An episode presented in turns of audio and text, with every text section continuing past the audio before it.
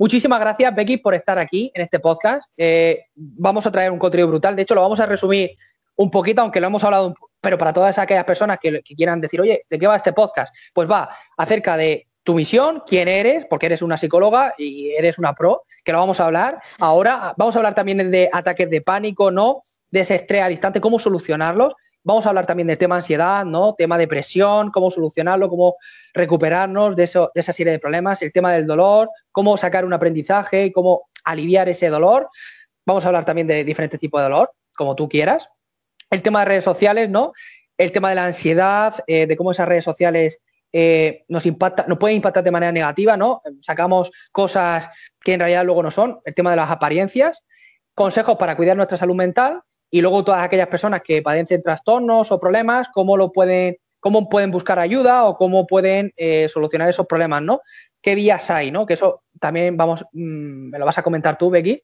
Y luego también el tema de libros y recomendaciones para todas aquellas personas que les gustan la psicología o quieran solucionar algún tipo de, de problema que tienen ellos, pues que tú digas, oye, mira, estos son los libros que te tienes que leer, son recomendables para hacer un poquito la vida mejor, ¿no? Así que, Becky, coméntame, eh, empezamos. Bueno, preséntate, quién es Becky, qué es lo que hace, qué misión tiene en esta, en esta vida y cómo puede aportar al resto de las personas. Coméntame. Bueno, pues yo soy Becky García, soy psicóloga, egresada de la Universidad Popular Autónoma del Estado de Puebla, soy mexicana. Y pues más que nada mi misión es psicoeducar a la población, es quitar los tabúes existentes en torno a la salud mental y permitirle a las personas eh, mantener ese espacio para poder conectar con ellos mismos, saber que está bien no estar bien y saber que está bien pedir ayuda, ¿no?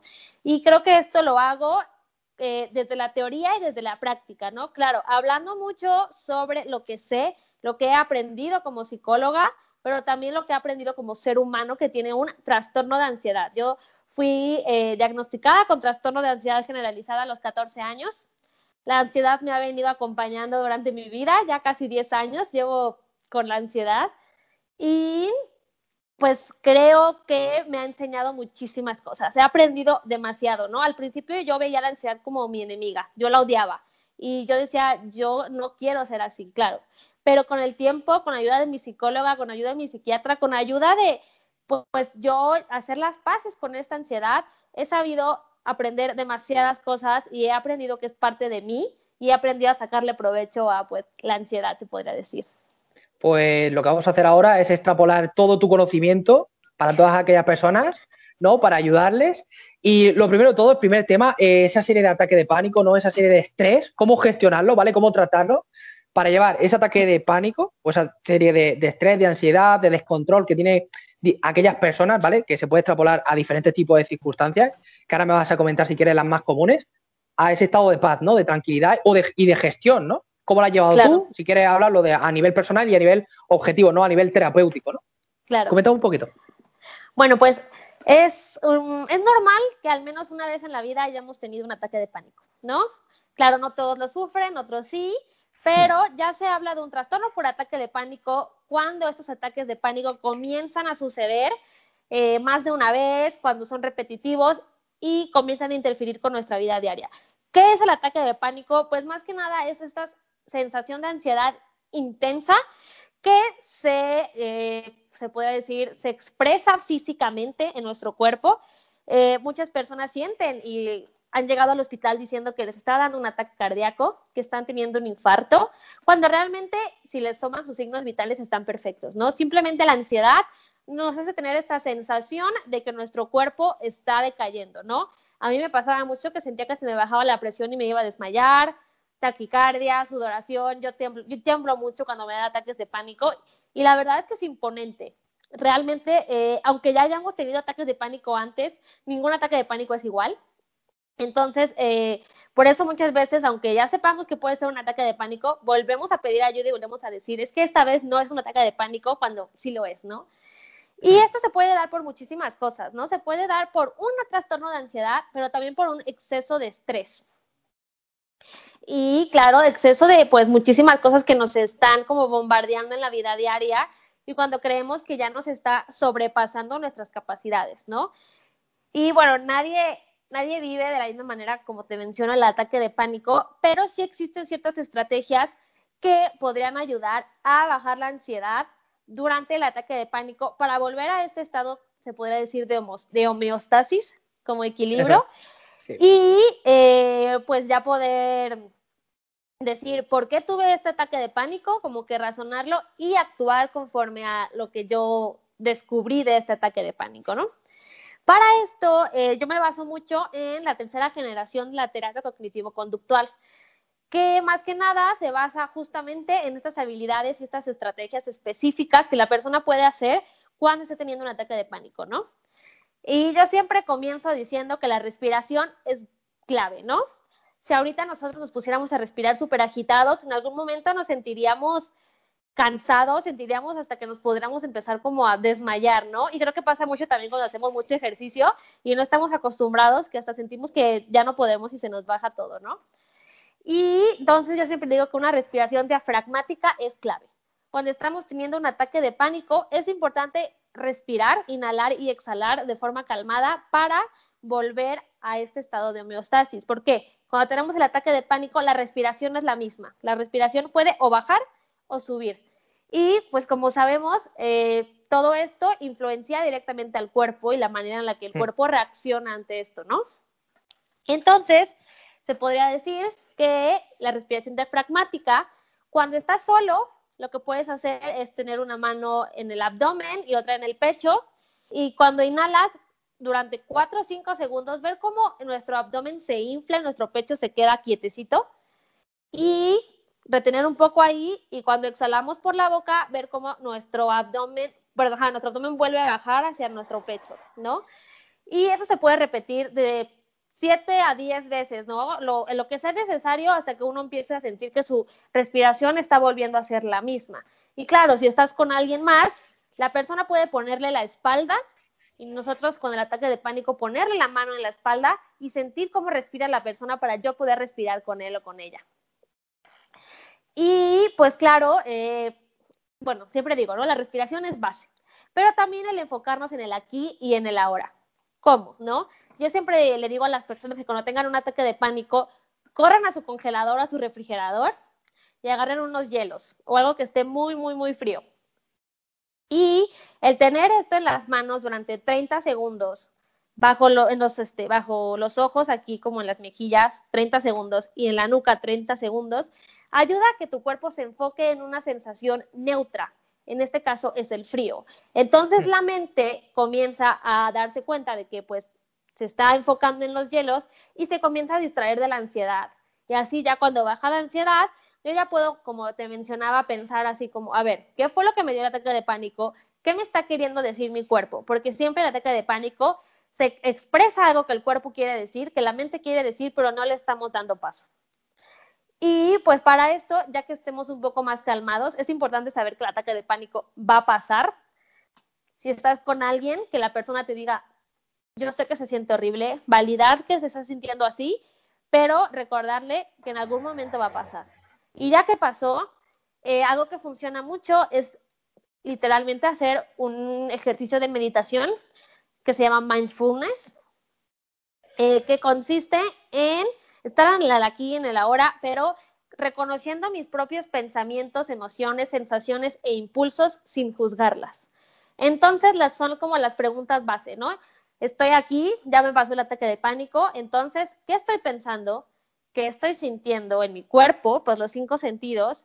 ¿Qué emociones tengo y qué impulsos tengo, no? Y esto ya te puede ayudar a razonar un poco qué fue lo que sucedió que te llevó a, pues, este estado de que te causó el ataque de pánico. Vale.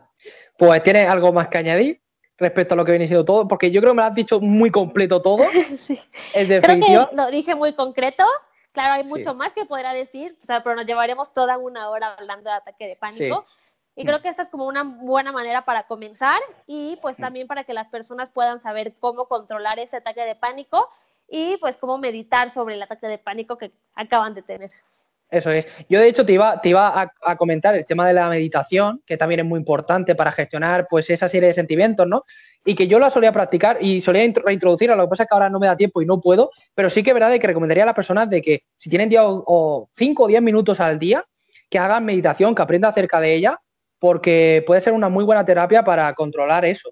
¿Me entiendes? Y existen muchas series de libros que te ayudan a generar un autocontrol y gestionar e, e, ese tipo de problemas, ¿no? a la hora de generar un ataque de, que tengas un ataque de pánico, que digas, oye, mira, ¿sabes? En definitiva, yo creo, yo creo, bueno, yo creo que me lo has comentado absolutamente todo, creo que me lo has dejado bastante claro. No, no ha habido ningún punto que comentarte porque yo de ahí, del tema de psicología, del tema de lo que viene siendo el ataque de pánico, tampoco tengo mucho conocimiento y no te puedo incidir. Te iba a incidir el tema de la meditación, el tema de lo que, lo que yo hago a nivel subjetivo. Y nada, escucha, vamos a hablar un poquito acerca también. Hemos hablado de depresión, ataque de pánico, hemos hablado del tema 2 y el tema 3. Vamos con el tema 4, ¿no? Con el tema del, de la depresión, ¿no? Porque sí que es verdad de que eh, hay mucha gente, ¿no? De que está pasando por depresión. Yo también he hablado con muchas personas de que tienen esa serie de problemas, ¿no? De que se encuentran mal, de que se encuentran desanimados, ¿no? ¿Cuál es ese tipo de, qué tratamiento le, ofrecerías a esa persona o a, qué se debe esa depresión, ¿no? ¿Qué tipo de tratamiento le ofrecerías a, aquella persona y cómo salir de esa depresión, ¿no? Comenta un poco acerca de ese problema porque también he visto que en tus redes sociales creo que también lo, lo hablas porque he sacado este tema gracias a ese, a, creo que un post que creo que estuviste subiendo explícamelo un poco para todas esas personas que sufren depresión, para ayudarles a salir de ahí. Comenta. Claro. Pues eh, creo que así como les mencioné que es normal alguna vez en la vida sufrir ansiedad o sufrir un ataque de pánico, es también normal que nos sintamos tristes y sentir que nuestro mundo se viene abajo, ¿no? Pero claro, después ya viene lo que se conoce como el trastorno depresivo mayor. Para ser diagnosticado con un trastorno depresivo mayor, claro, hay que ir con un psicólogo, con un especialista que te diga que lo tienes. No es importante no autodiagnosticarnos. Y lo que caracteriza al trastorno de depresión es que, aparte de que ya llevas mucho tiempo con este sentimiento de tristeza intensa, o sea, empieza a meterse con tu vida diaria. Empiezas a dejar de funcionar como antes. Se podría decir, empiezas a comer menos, a dormir más, a dejar de ir a, hacer tus actividades, dejas de relacionarte con las personas y todo esto porque la tristeza no te lo permite. Eh, eh, hay, personas que podrían incluso, eh, hace poco lo veía, ¿no? No pararse al baño en dos días enteros sabiendo, aunque les duela, pero porque la misma tristeza no te permite pararte, ¿no? Y esto es es algo que yo he visto y yo llamo como una enfermedad o un trastorno silencioso, porque las personas son muy buenas para disfrazar la depresión. Es un buen disfraz, es una buena máscara, ¿no? Y pues muchas veces eh, podemos decir, eh, esta persona no está deprimida, esta persona está feliz, pero esconde debajo de esa máscara, debajo de ese disfraz, una gran depresión, ¿no? Entonces, por eso yo siempre, siempre recalco el pedir ayuda, el decir que está bien no estar bien y a decir, ¿sabes qué? No me siento bien, voy a buscar ayuda. Número uno, ¿no? Así como eh, para comenzar. Y claro, decir a esas personas que se sienten así, que pueden salir de esta, que sé que se siente horrible, sé que parece que no podemos salir de la depresión, porque pues se ha vuelto una zona de confort. Y aunque sea una zona de confort horrible, pues es un es conocido, ¿sabes? Es como un área conocida. Y claro que duele y es difícil pedir ayuda porque, cree, porque algo que caracteriza la depresión es la desesperanza. La desesperanza de no poder salir adelante, de no poder salir de lo que estás sintiendo y de que en ningún momento nadie te va a poder ayudar. Pero por eso yo recalco mucho y quisiera ahorita decirlo, claro que puedes pedir ayuda, claro que se puede salir de la depresión y puedes vivir completamente en paz después de un gran periodo de terapia. Claro, es un proceso, es paso a paso, pero a las personas que sí se enfrentan con una depresión, yo siempre les voy a recomendar asistir al psicólogo, si es necesario asistir al psiquiatra, y no tiene absolutamente nada de malo, ¿no? Eh, pues esto.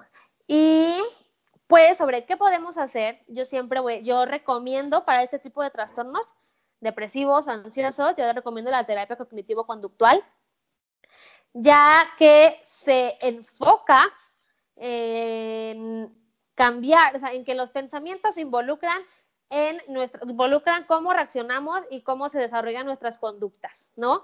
Entonces se enfoca en cambiar el pensamiento para de esa manera yo poder cambiar cómo interactúo con el mundo, ¿no? Y algo que pasa con las personas con depresión e incluso con ansiedad es que los pensamientos toman un papel protagónico. Entonces vamos a cambiar ese chip. En terapia vamos a hacer que las personas comiencen a pelear con sus pensamientos, con otros pensamientos, y así empiezan a tener más peso los pensamientos positivos que los negativos. Y claro, también pues, ejercicio enfocándome en mantener una autoestima sana, en tener una red de apoyo saludable, en no meterme con relaciones tóxicas y claro, en pues pedir ayuda.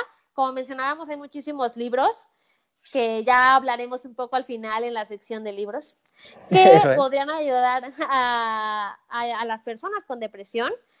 Y realmente creo que tengas la edad que tengas y tengas la red como de apoyo que tengas, siempre vas a encontrar a alguien que te va a ayudar. Claro, es un periodo de prueba y error, pero incluso en la oficina, en los trabajos, siempre va a haber alguien dispuesto a escuchar. Entonces, creo que ese es el chiste, ¿no? Encontrar ¿con quién puedo sacar todo esto? Porque luego tenemos miedo de sacarlo y que nos juzguen. Pero creo que le sorprendería mucho a las personas lo empática que pueden ser las personas. Entonces yo creo que pues me enfoco mucho en esta parte. Yo, yo, por ejemplo, tenía ese problema hace cinco años y siempre lo suelo decir, que tenía como, a ver, no, no, fui a un psicólogo, ¿de acuerdo? Pero sí que es verdad que me notaba yo de que tenía depresión, de que tenía esa serie de problemas, ¿no? Que lo veía todo negativo, que me centraba mucho en, en, en los pensamientos y sé que era de que para mí, yo, yo busqué en ese entonces, como no tenía dinero para ir a un psicólogo ni nada, eh, y de hecho iba a ir, pero al final no fui porque fui saliendo yo mismo, ¿de acuerdo? Porque a veces hay gente que tiene que eh, esos sentimientos negativos son capaces de luego, pum, sacar sentimientos positivos y, salir hacia adelante. Hay muchísimas personas. Entonces sí que animo a todas esas personas que no pueden salir, que sobre todo que tengan, animarles y dar un consejo, lo primero de todo, ¿vale? Y es que tienen un potencial increíble, cada uno de vosotros, cada, cada persona.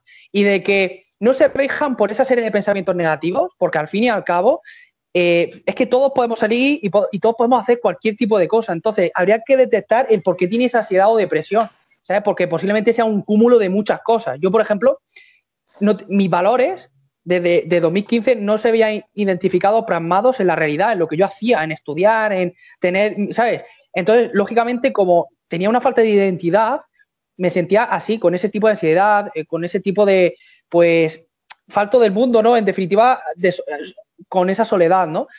Además de que por problemas económicos, por problemas familiares, etcétera. Entonces, yo animo a todas esas personas que yo, yo, por ejemplo, personalmente buscaba mentores a nivel de YouTube o gente que lo pasaba por esa, por esa circunstancia. Hay canales de YouTube súper buenos que también, o que me, lo digan por, por, mensaje directo o que me comenten y yo se los doy sin ningún tipo de problema. Y es que en YouTube o en Internet también hay mentores. Hay gente que lo ha pasado por tu misma circunstancia, por tu mismo problema y que te pueden ayudar bastante.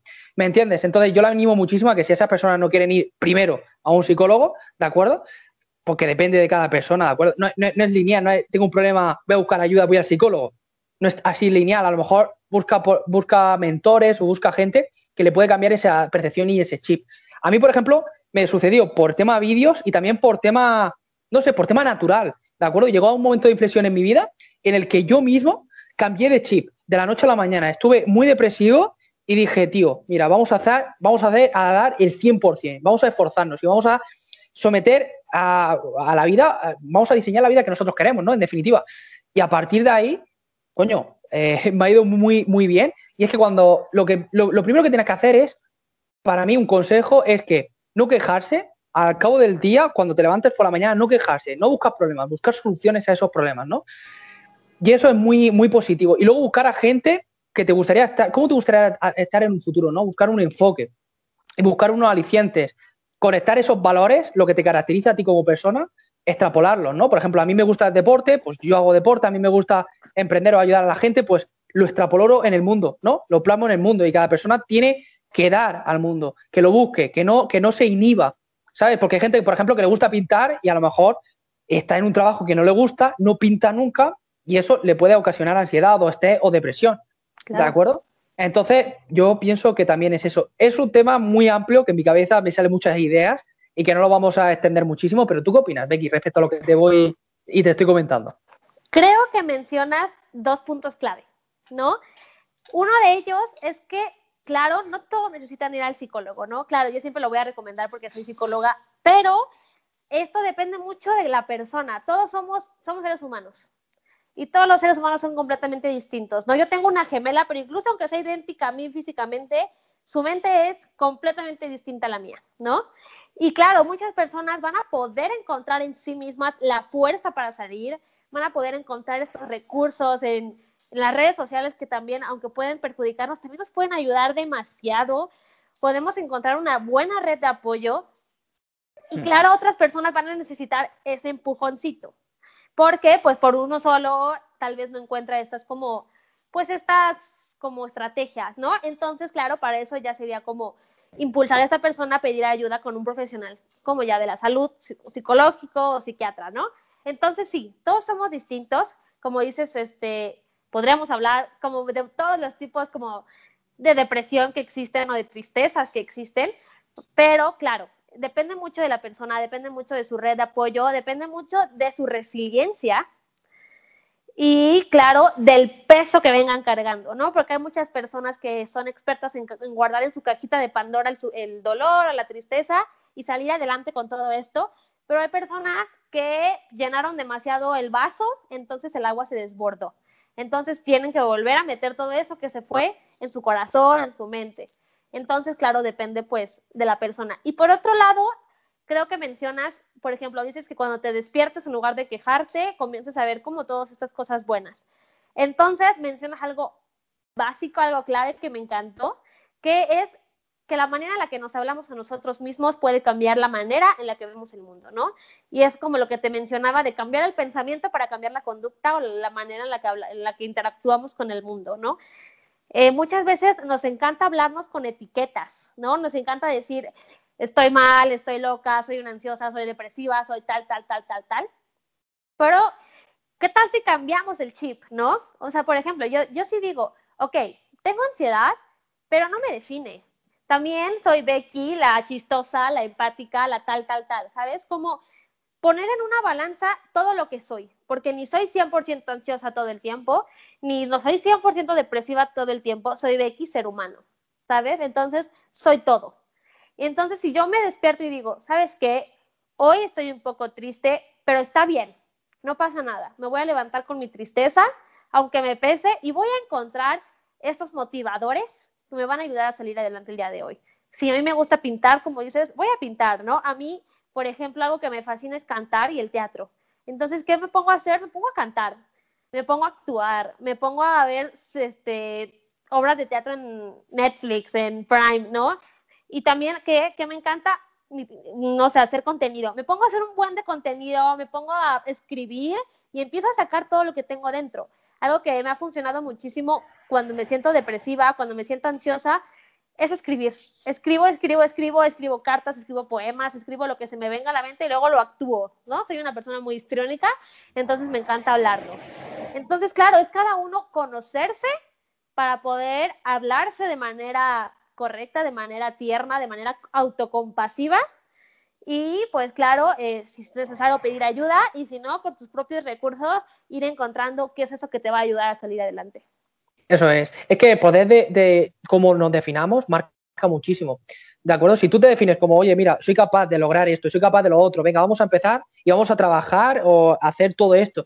Es decir, ese poder te da más energía, te da capacidad de lograrlo. Por ejemplo, yo, oye, soy José y quiero lograr esto, esto, esto a lo largo de mi vida, ¿no? A lo largo de la etapa. Si quiero hacer esto, si te lo marcas y si mentalmente te ves capacitado, o sea, te animas, dices, venga, vamos a lograrlo, vamos a llegar, vamos a trabajar en... Yo, por ejemplo, al cabo del día tengo muchas tareas que hacer. Digo, venga, vamos a ponérmelas. Y me va a dar tiempo porque lo voy a gestionar bien y porque voy a hacer esto. Si tienes esa actitud positiva de resolver cada uno de los problemas, es que nadie te va, nadie te va a frenar y vas a salir de esa ansiedad o de esa depresión porque te vas a sentir tan satisfecho, tan realizado. Lo que pasa es que tienes que tener eso, ¿no? Esa disciplina. Es lo que pienso yo, ¿no? Habla un poquito de psicología y desarrollo personal ahí, mezclar un poquito de disciplina, ¿no? De que a pesar. Dime. No, perdón, perdón. Es que, claro, este, iba, iba a decir que, claro, esta disciplina es claro que es importante. Yo, por ejemplo, tengo mi calendario de cosas que tengo que hacer durante el día o durante la semana, pero también creo que es importante decir, está bien si no lo logré, ¿no? Como decir, bueno, ni modo, hoy no lo logré, está bien, hice lo que pude, ¿sabes? Porque muchas veces creo que nos creamos expectativas demasiado, demasiado altas, ¿no? Yo, por ejemplo, empecé con mi calendario de que voy a hacer 10 cosas y acababa con 7 y decía, ay, no, me fallé, ¿no? Pero después fui comprendiendo que soy humano, soy un ser humano y por eso sé que a veces voy a lograr hacer las 10 cosas que me propuse y otras veces voy a hacer 7, otras veces voy a hacer 3, pero está bien porque hice todo lo que pude hacer. Eso es, sí, sí, Eso no quiere decir que el día siguiente no vaya a poder. Sí, sí, esa es la actitud. A mí me pasa que yo a lo mejor tengo muchas tareas y no me da tiempo, porque matemáticamente, por mucho que trabajas y por mucho que te esfuerzas, eh, tienes 24 horas, tienes 16 horas y no te da tiempo. Entonces, yo no me frustro. Yo me acuerdo que hace un año sí que me frustraba, me motivaba eso de, joder, no ha dado tiempo. Pero si tú empiezas, que yo siempre lo digo, tragándote el sapo, empezando con lo más importante al principio hasta con menos importancia, al final acabas siendo, mm, te, sientes satisfecho, te sientes motivado, ¿no?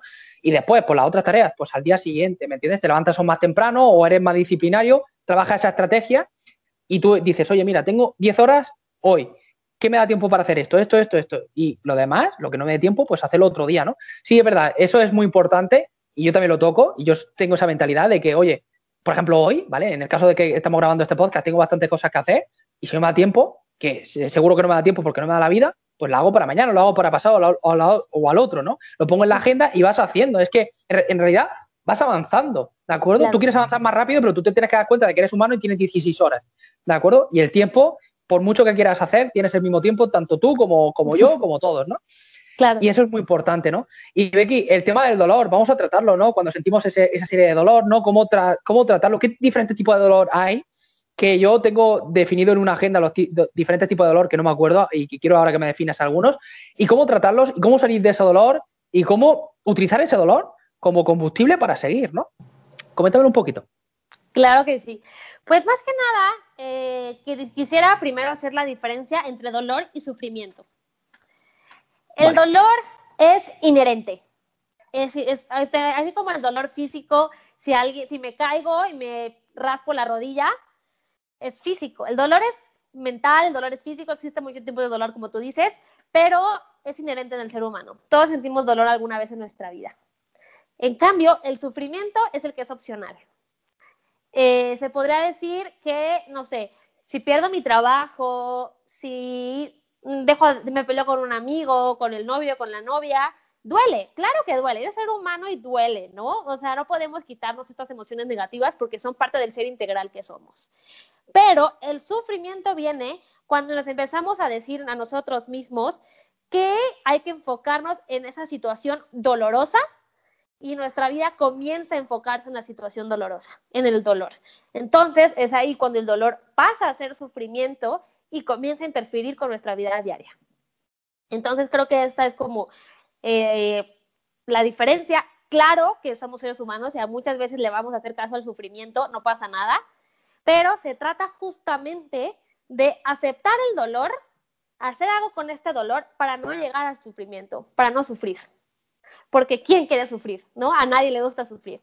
Claro, el dolor, como les digo, va a estar ahí, el dolor como seres humanos no va a desaparecer, pero si aceptamos este dolor, si decimos está bien, no estoy bien, hoy me duele, podemos saber qué hacer con ese dolor y de esa forma salir adelante, ¿no? Claro, es un periodo de prueba y error, no, no es como que hoy ya voy a decir, wow, ya puedo con el dolor, ¿no? Claro, es, como decíamos, es un periodo, de prueba y error y pues algunos necesitan psicólogo, otros no, algunos este, encuentran una red de apoyo hermosa a su alrededor, pero eh, creo que más que nada, por ejemplo, yo trabajo con la terapia de aceptación y compromiso.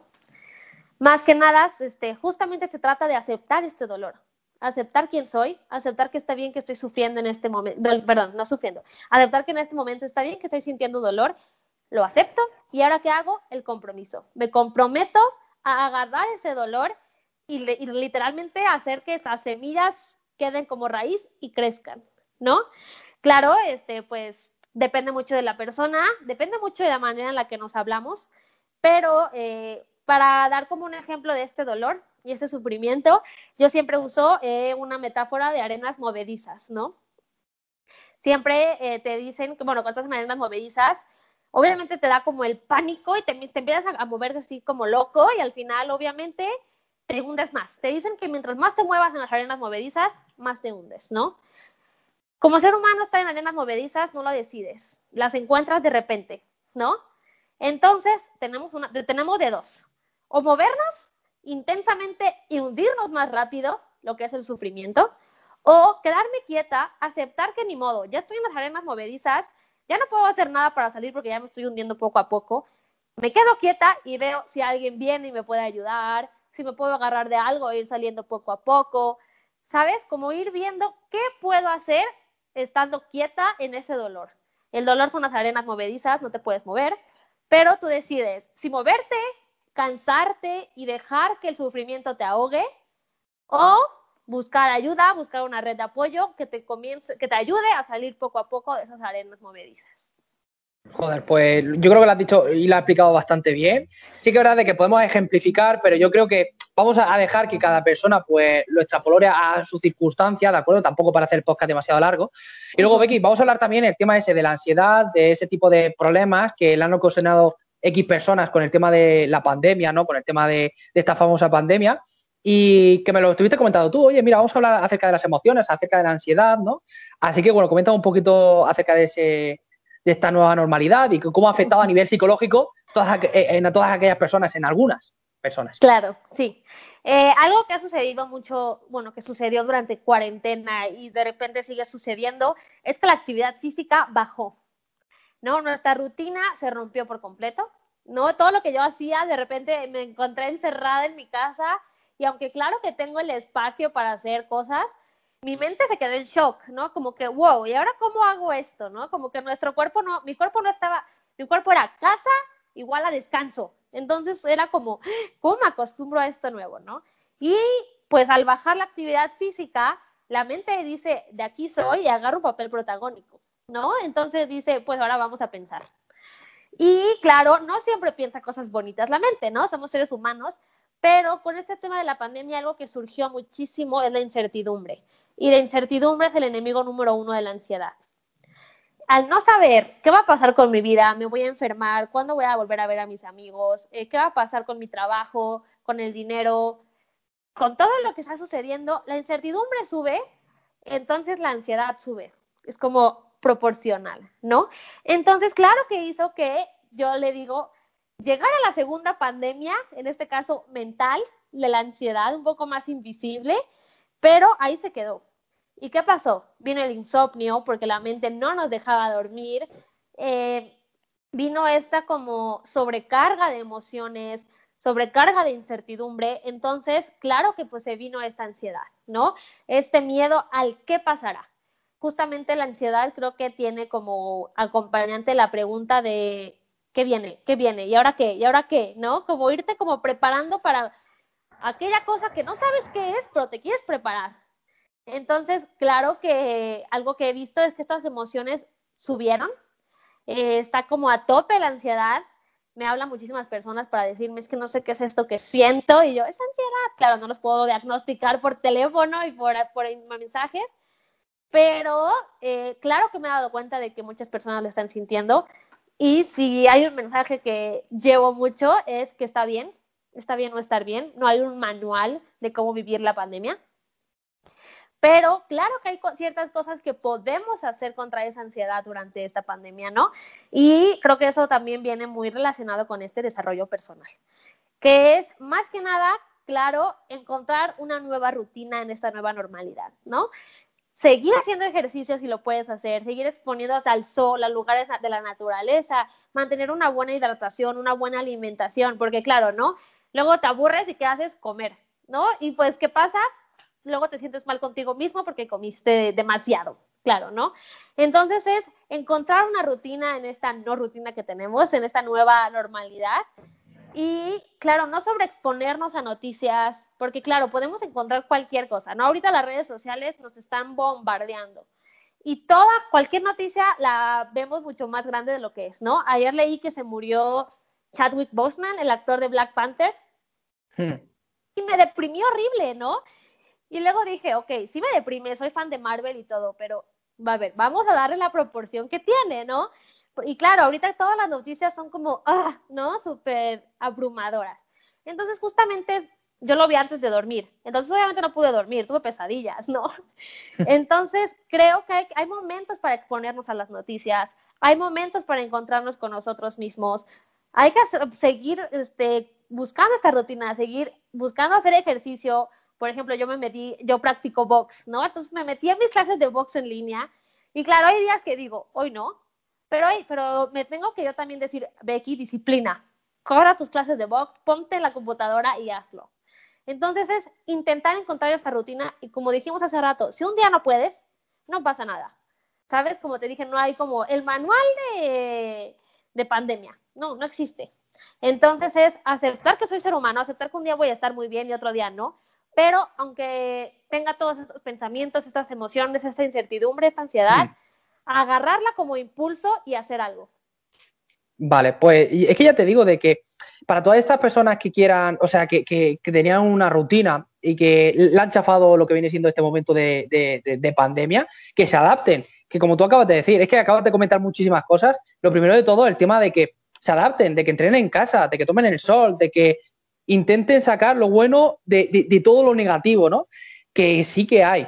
Y luego también el tema de, la, las noticias negativas, que ellos, yo siempre ah, saco una cosa, que, que depende, que, a ver, no sé cómo explicarlo muy bien, pero en definitiva que, como me acabas de decir tú, el tema este de la muerte de este, de este hombre, de este, este actor, que ah, es que depende de cada persona, ¿no? Porque en definitiva, por ejemplo, yo lo veo, pero yo gestiono las emociones, digo, hostias, qué triste, pero es completamente normal de que todos vamos a morir, ¿de acuerdo? Entonces, uno va a morir antes que otros y siempre va a haber imprevisto, ¿no? Enfermedades, accidentes, entonces yo lo aprecio de esa manera, ¿no? Entonces también depende de la perspectiva y eso tú controlas más, ¿no? Esos aspectos, entonces no lo voy a tratar.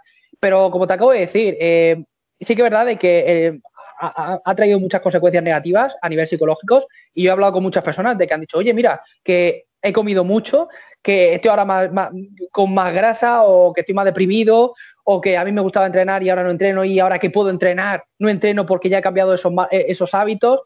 Entonces, claro, ahí lo que hay que hacer es tener una actitud y decir, oye, mira, eh, hay pandemia, vamos a adaptarnos, ahora mismo puedo entrenar en casa, perfecto, entreno en casa.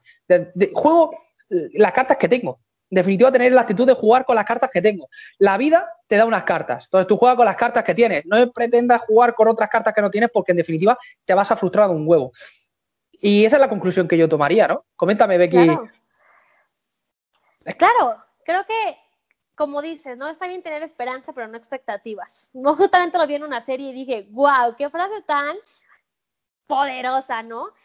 Y claro, jugar las cartas que tenemos, ¿no? Eh, yo pasé la cuarentena en casa con mi familia, ahorita ya no estoy con ellos, pero ¿qué hicimos? Eh, encontramos, mi papá descargó clases de salsa.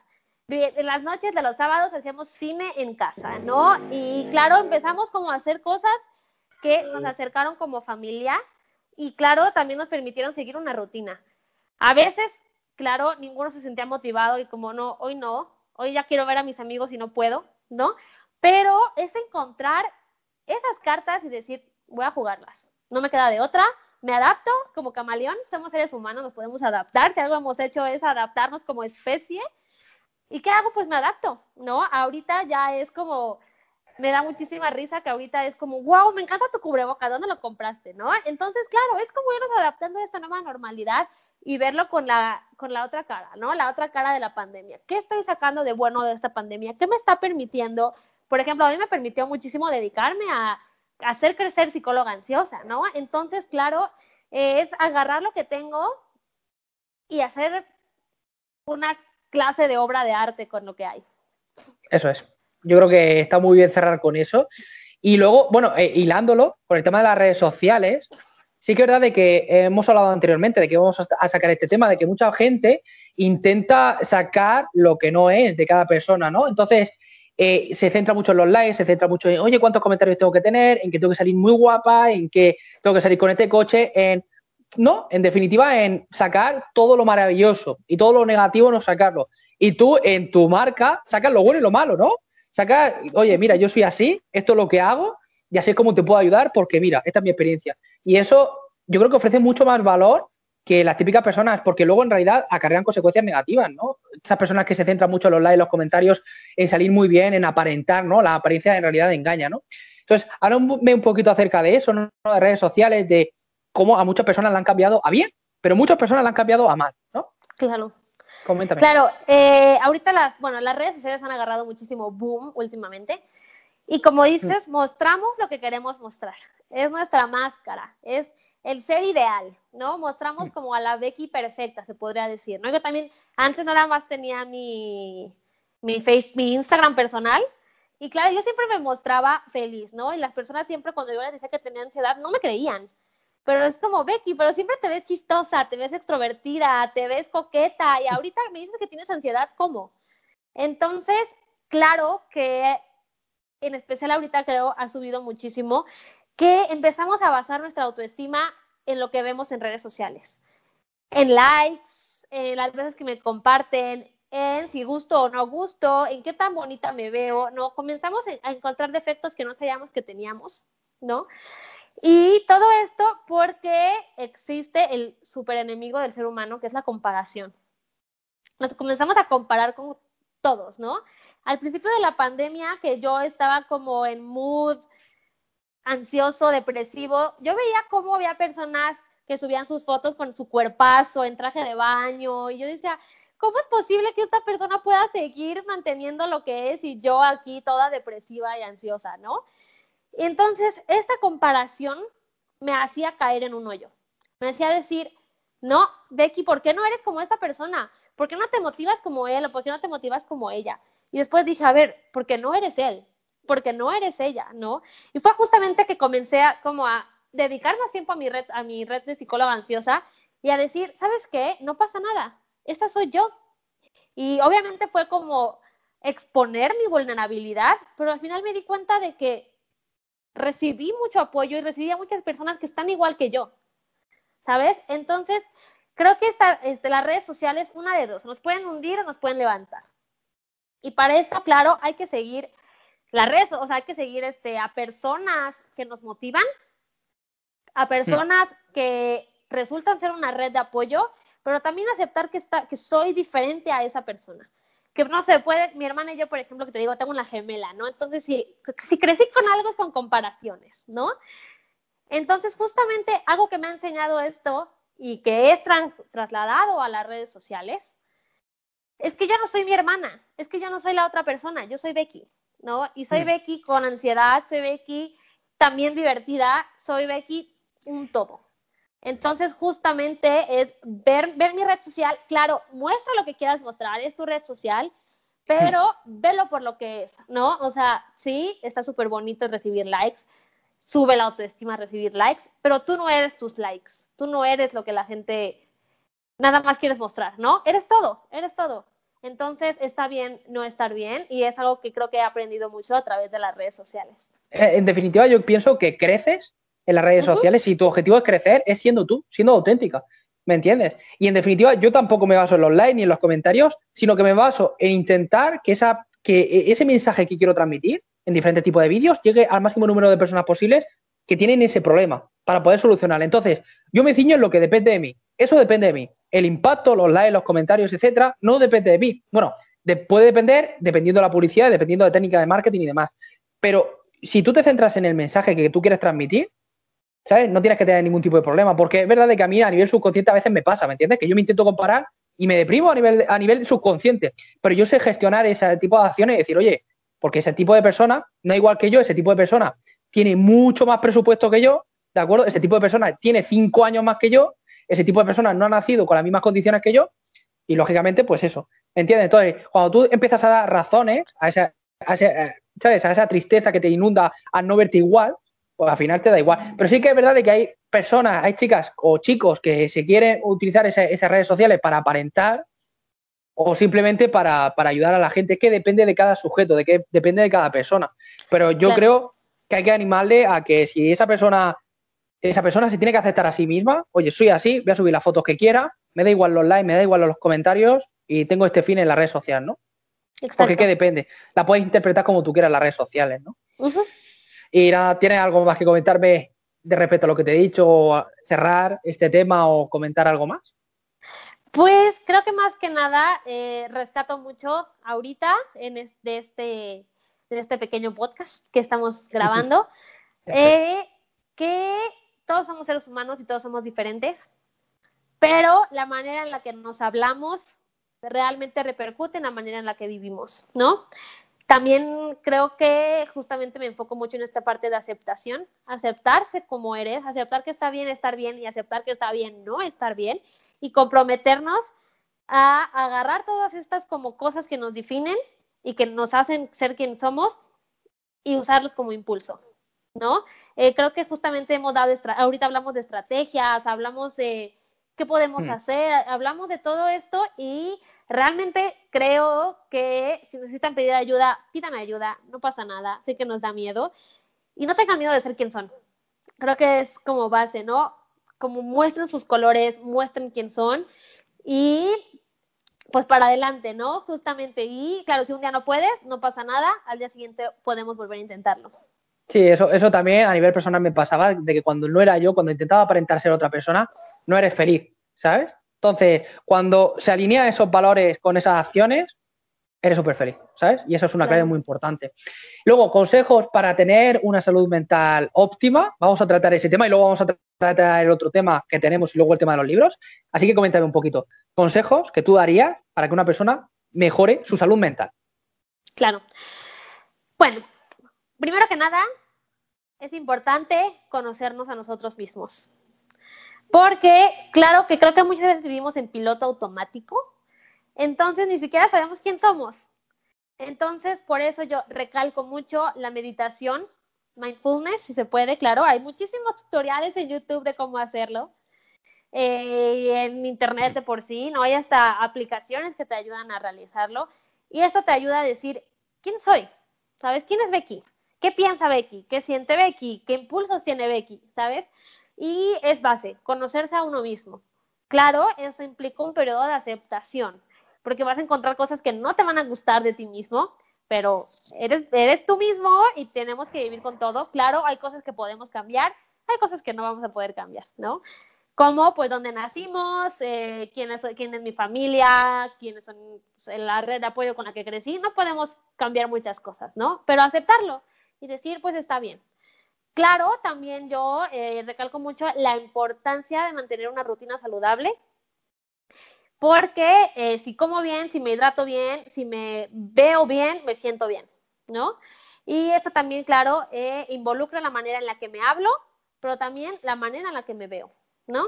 Y claro, este, pues me enfoco mucho en la palabra aceptarlo, aceptar quién soy y usarlo como impulso, ¿no? Porque muchas veces nos vemos y decimos, no me gusta, ¿sabes? O me veo al espejo y digo, no me gusta, ¿qué hago? Pues voy a hacer ejercicio, ¿no? ¿O qué hago hoy? Voy a comer saludable.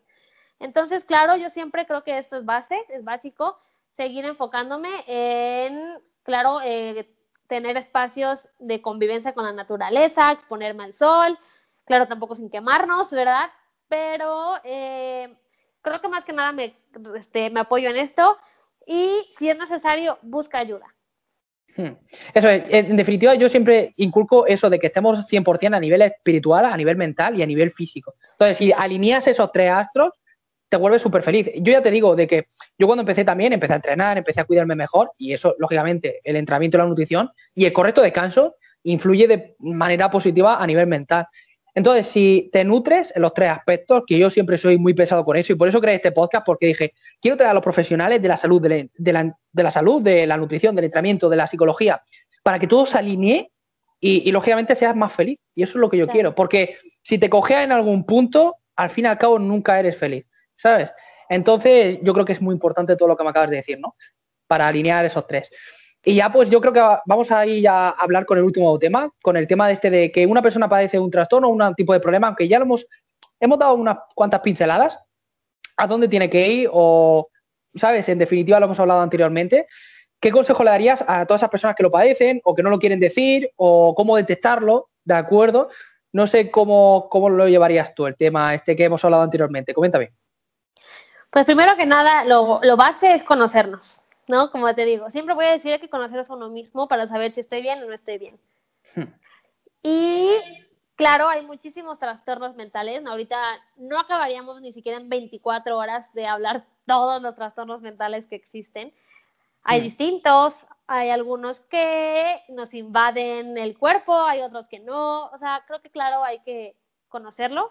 Y para esto, algo que sea, creo que algo que me ha encantado que ha surgido en la pandemia es que la vida en línea ha subido. Entonces, te podemos encontrar redes de apoyo en línea podemos encontrar psicólogos, podemos encontrar psiquiatras, nutriólogos, doctores, todo que te pueda ayudar en línea. Entonces, es, es buscar quién te puede ayudar y claro, siempre voy a decir, pide ayuda, no pasa nada, pide ayuda, pide ayuda. Claro, a muchas, algunos te van a cerrar la puerta, otras personas no. Hmm. Entonces, creo que principalmente me enfoco en esto. Y algo que también rescato mucho que tú decías, también te pueden encontrar muchas cosas buenas en redes sociales. Te pueden encontrar páginas que te pueden ayudar, que te pueden hacer sentir identificado y te pueden motivar a decir, bueno, ¿qué hago ahora? Está bien, así, así soy, ¿qué hago? Voy a buscar ayuda. Eso es. Voy a ver videos que me ayuden, me voy a enfocar en buscar una red de apoyo saludable, voy a dejar mi relación que me está haciendo daño. Entonces, creo que se trata más que nada en eso, en buscar una red de apoyo que te motive a salir adelante, no que te deje estancado. Eso es. En definitiva, el mensaje es que si hay problema, hay una solución. Así que busca la solución y no te ciñas en que, oye, es que no tengo solución, es que tengo ese problema o tengo ese ámbito, porque sí que hay una solución. Entonces, búscalo. Yo lo busco a través de libros, a través de hablando con gente o a través de, eso, de mentores y demás que hay por redes sociales. Entonces, siempre ha, ha, habido alguna persona que ha tenido ese problema, que ha pasado por ese problema, búscala y la vas a encontrar. Si tú alineas tu vida para, encontrar soluciones, lo, vas a encontrar, pero tienes que tener esa actitud. Es decir, voy a buscar solución a este problema porque no puedo vivir así y lo voy a encontrar. Y si tú sabes que lo vas a encontrar, lo vas a encontrar, ¿no? Así que, Becky, yo creo que al final de todo vamos a hablar eh, acerca de los libros. ¿Qué libro les recomendarías a todas aquellas personas que quieren saber un poquito más acerca de la ansiedad, acerca de la depresión y demás? Que yo tengo libros pendientes acerca de ello, lo que pasa es que tengo muchos temas que quiero abordar porque todo esto me, me gusta y se puede, se puede extender muchísimo, pero mucho. Así que coméntame, recomiéndame, recomiéndalos, recomiéndales algunos libros. Coméntame. Claro que sí. Yo siempre voy a recomendar a un autor que se llama Stephen Hayes. Se escribe Stephen en inglés y Hayes, H-A-Y-E-S. Y él habla de la terapia de aceptación y compromiso, pero tiene unos libros con un lenguaje tan entendible para toda la población e incluso vienen ejercicios que puedes ir llenando en el propio libro, ¿no? Un libro que yo leí es eh, Getting Out of Your Head and Into Your Mind. Si quieres, luego te paso bien el título por, por mensaje para que, y la foto, la imagen del, del libro. Es un libro que me ayudó, como no tienes una idea. Viene todo esto de las arenas movedizas que les expliqué, vienen ejercicios, para conocerse a uno mismo y para justamente aceptar y comprometerte, ¿no? Entonces, siempre voy a recomendar a este autor. Claro, también eh, me enfoco en recomendar autores este, que se basan en eh, brindar estrategias y justamente es algo que él hace, ¿no? Porque muchas veces es, ajá, ¿y ahora qué hago? Ya sé la teoría y mi práctica. Entonces, justamente los libros de Stephen Hayes siempre, siempre, siempre van a mostrar la teoría y la práctica, ¿no? Entonces, claro, me enfoco muchísimo, muchísimo en este autor. Hay un autor que me encanta, es mexicano, que no es psicólogo, pero su libro realmente me cambió la vida. No sé si lo conoces, se llama Odín Duperón. Y su libro es, eh, ay, se me fue el nombre ahorita, ¿no? Pero es este, sobre justamente, usa la fábula, usa un cuento para que tú te conozcas a ti mismo, ¿no? Y no es un libro para niños. Ya que lo lees dices, wow, esto es un libro para adultos, ¿no? Eh, entonces, este, también te podría pasar ese título. Ahorita te lo prometo que lo tenía y se me fue por completo, ni modo, ser humano. Pero es un libro que a mí me ayudó demasiado. Entonces, ah, se llama Colorín Colorado. Este cuento aún no ha acabado. Ya me acordé. Y ese libro me impulsó. Creo que de los libros que me ayudó a decir, quiero estudiar psicología. Entonces, ahorita son los dos como autores que se me ocurren que podrían ayudar. Odín Duperón también hace videos que sirven muchísimo.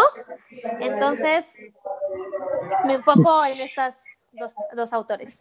Yo, yo lo, que recomiendo siempre a la gente es que si, como eso, si tienen un problema, que todos los días intenten coger el hábito de mínimo de 10 minutos a una hora, que busquen soluciones a través de libros o a través de vídeos y aunque te sientas incómodo las primeras semanas a la hora de hacerlo, porque dices, es que yo prefiero estar viendo la tele o viendo Netflix, que lo hagas porque en realidad vas a tomar conclusiones y va a cambiar tu mentalidad. Porque yo lo suelo hacer, o sea, crear el hábito todos los días de aprender algo nuevo. Enfocado en, lo que, en el problema que yo tengo, en querer aprender. Entonces, cuando eso lo haces, tu vida es mucho mejor y vas a solucionar ese problema y vas a tener un estilo de vida pleno, saludable, feliz, alineando, pues eso, a niveles de espíritu, mente y, físico. Y yo creo que Becky, eh, muchísimas gracias. ¿Tienes algo más que añadirme? Creo que por el momento no. Simplemente, eh, eh, la verdad te doy las gracias por permitirme este espacio, por permitir platicar contigo. La verdad admiro también mucho lo que haces y pues muchísimas gracias por tomarme en cuenta para pues compartir este video juntos. Oh, muchísimas gracias a ti. Ya sabéis, la podéis seguir en Psicóloga Ansiosa. Luego tiene un canal de YouTube también. Luego lo, dejaré por aquí abajo siempre en la descripción. Voy a dejar todas las redes sociales que me digas. YouTube, eh, canal de Instagram, el Instagram también. Y lo único que pido es eso, que le deis un like, que lo comentéis, que se suscriba a la gente a todo el podcast, que nos apoyéis, porque en realidad lo que nos hace es seguir expandiendo este mensaje a todas esas personas que tienen ese problema. Entonces, no ocupa nada, son dos segundos, son tres segundos, es totalmente gratis y nos van a ayudar muchísimo para todas aquellas personas que, hayan, que se hayan quedado hasta el final. Y nada, Becky, muchísimas gracias, ¿eh? de todo corazón. Muchísimas gracias a ti y mucha suerte con tu proyecto.